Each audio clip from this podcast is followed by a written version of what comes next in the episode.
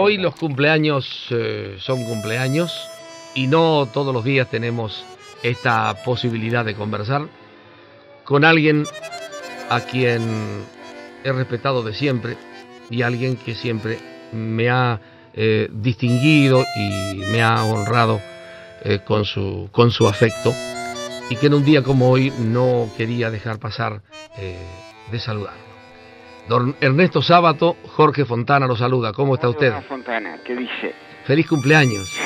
bueno, no sé si hay que dar el cumpleaños, felicidad o, o, este o pésame. O pe no, no, no, en ustedes felicidad. No, yo estoy muy bien. ¿Eh? Estoy muy bien, estoy con mucha fuerza, estoy pintando y escribiendo mis memorias, en fin. ¿Usted sabe que es una de las veces que con mejor tono lo escucho? Sí, estoy muy bien, pertenezco a una familia de, de longevos y tengo una energía trabajadora, yo me levanto cuatro y media de la mañana y trabajo a veces hasta 12 y 14 horas. Claro. es el secreto de mantenerse bien, es trabajar, en claro, definitiva. Claro, ¿Eh? sí. Don Ernesto Sábato, de este 24 de junio, ¿usted nació con precisión qué año? 1911. 1911. Sí. Somos gemelos astrales con Fangio. Uh -huh. Una vez se celebró acá porque en una revista celebró la, el cumpleaños simultáneo de los dos y hicimos un trato que ni yo iba a correr carreras de auto ni él iba a escribir un libro. El negocio perfecto. Para bien de los dos, era una prueba de amistad. Claro, Fangio y Sábato, Sábato. Y la muerte de Gardel. Y la muerte de Gardel. Y la muerte. Vez estuve en peligro de muerte en, en una avioneta en Colombia donde iba a presidir un festival de teatro. Uh -huh.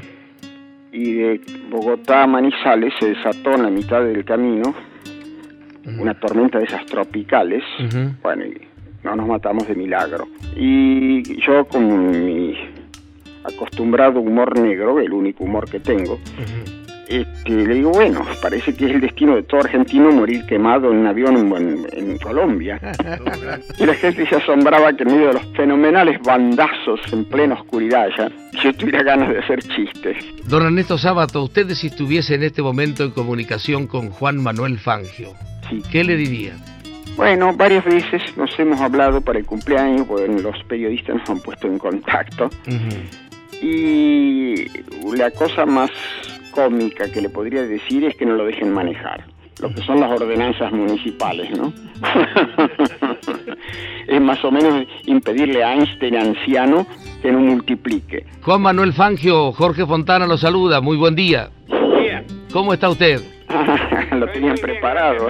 He sentido a, a, al amigo Sábato. Sábato que en realidad también quería preguntarle cómo anda su salud, porque me enteré, no sé si por los diarios, que no andaba muy bien. No, mire, Fancho, ando, eh, yo siempre sufrí de sistema nervioso, ¿no?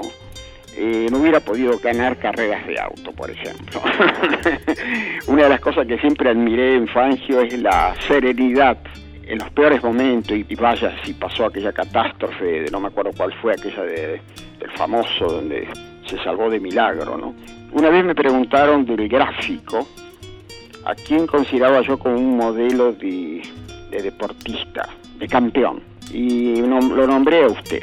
Y le dije, la gente cree que se ganan cinco campeonatos mundiales, nada más que porque se aprieta bien el acelerador.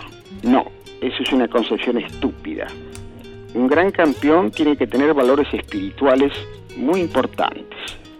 Serenidad, eh, coraje, no engolosinarse con los triunfos ni entristecerse demasiado con las derrotas, eh, una enorme capacidad de percepción rápida, cuando se anda a casi 300 kilómetros, si no se tiene eso, y inteligencia y sabiduría. Yo recuerdo que una vez usted me contó quién era el muchacho que usted lo aconsejó, era Stirling Moss que le dice, este mocito dice que corría así medio a lo loco y dice, tenés cuidado porque te, podés matar.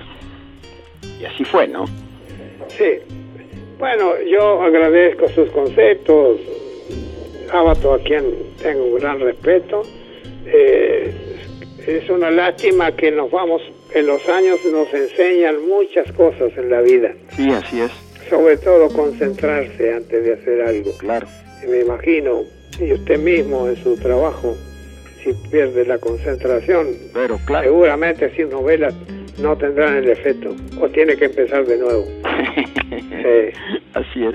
Gracias por todo Bueno, y le mando un abrazo buena suerte y un abrazo. muy fuerte.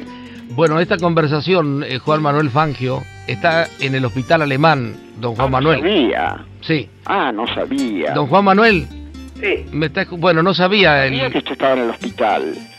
ya. Pero- Sí, bueno, ¿sabes qué pasa? La ciencia también en la, en la medicina y la tecnología que hay ha avanzado enormemente. Así que aquí, aquí me han hecho controles enormes. Me han- yo creo que me han, me han visto más por dentro que por afuera. Pero, eh, le han cambiado varios caños de escape, seguro. No, Antiguamente los autos cambiaban piezas solamente, ahora también las personas. Bueno, yo tengo un hermano que está en las mismas condiciones, sí. Bueno, gracias igualmente. Bueno, que tenga buena suerte. Y feliz cumpleaños. Gracias. Gracias. Adiós, don Ernesto Sábato. Le agradezco mucho su reportaje. Al contrario, un gran abrazo, un beso a Matilde. Muchas gracias. Adiós, don Juan Manuel. Gracias, muchas gracias. Sabe que lo admiramos, que lo queremos entrañablemente y yo creo que este, cumple- este cumpleaños lo hemos festejado todos, ¿eh? Sí, nosotros estamos conformes y contentos de que usted pueda estar trabajando bien como lo hemos conocido toda la vida. Gracias, querido. Gracias, don Juan Manuel.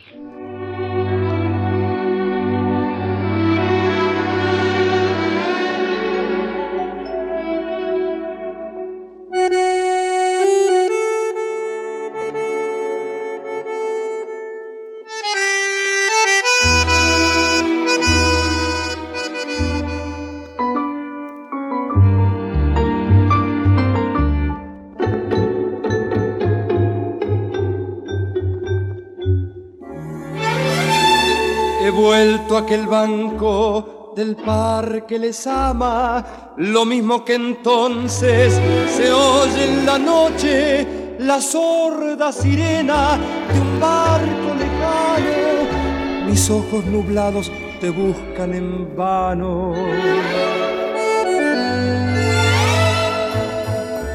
Después de diez años he vuelto aquí solo, soñando aquel tiempo, oyendo aquel barco, mis penas vencieron, el tiempo y la lluvia, el viento y la muerte, ya todo llevaron. En qué soledades de hondos dolores, en cuáles regiones de negros malbones estás, Alejandra, por cuáles caminos, con grave tristeza, oh muerta princesa.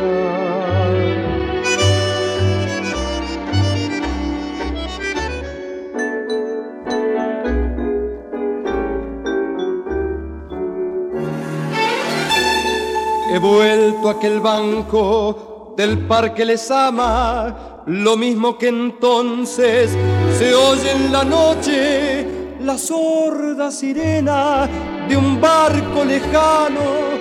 Mis ojos nublados te buscan en vano. Ahora tan solo la bruma de otoño, un viejo que duerme las hojas caídas, el tiempo y la lluvia, el viento y la muerte, ya todo llevaron, ya nada dejaron.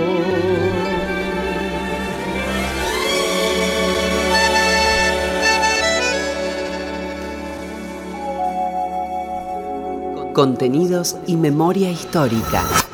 Radio Nacional.